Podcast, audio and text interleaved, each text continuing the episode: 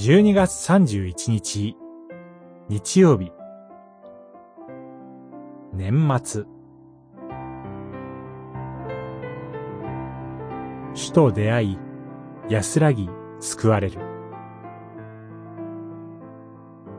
ルカによる福音書、2章、22節から40節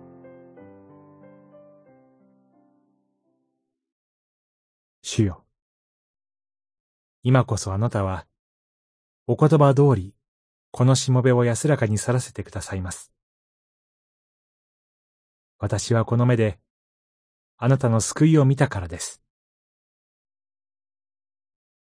二章、二十九節、三十節。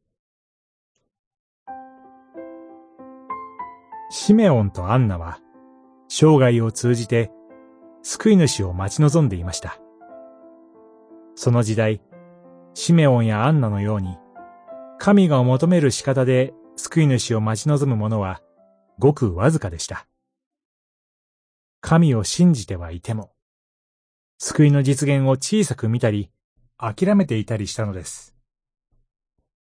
ここで驚くことは、シメオンとアンナは、幼子イエスを見ただけで、喜びにあふれ、神を賛美したことです。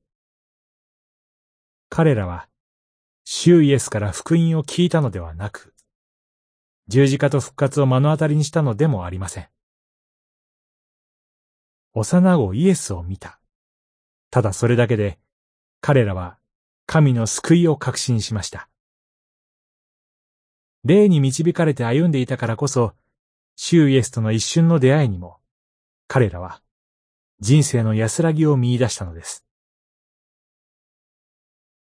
信仰の道を歩みつつも、時に横道に逸れてしまったり、立ち止まってしまったり、後ろを振り返ってしまったりすることがあるでしょう。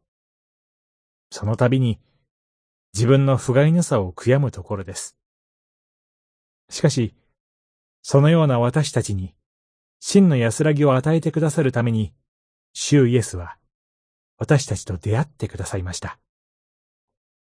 その主イエスを知り、主イエスを思い、主イエスを信じ、主イエスを待ち望みましょう。主は、霊によって導いてくださいます。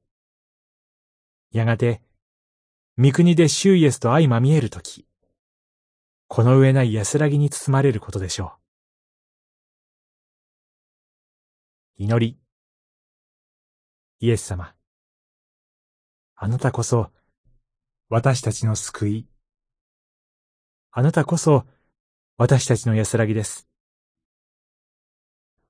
あなたを待ち望みます。